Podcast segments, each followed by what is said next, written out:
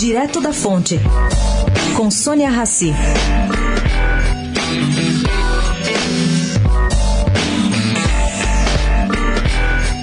A escolha do economista Roberto Castelo Branco para a Petrobras agradou o mercado, apesar das ações da estatal terem encerrado o dia em baixa, um reflexo da expectativa lá fora da queda do preço do petróleo. Bom, a seriedade do atual diretor da Fundação Getúlio Vargas, de Castelo Branco, é muito conhecida. Entretanto, nos corredores da estatal, alguns funcionários lembram a sua maneira pouco política de ser. Isso sugere que a vida do futuro presidente da Petrobras pode não ser fácil.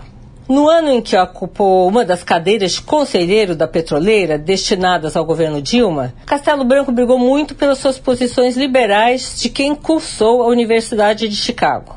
Enfrentou um conselho conservador e perdeu a maior parte das batalhas. Foi o único, por exemplo, que insistiu de maneira incisiva na liberação do preço do gás da época. Pouco depois, Aldemir Bendini, então presidente da Petrobras, deu um jeito de afastá-lo coisa que hoje se transformou em elogio. Afastá-lo hoje é um elogio. Vamos lá. Sônia Raci, direto da fonte, para a Rádio Eldorado.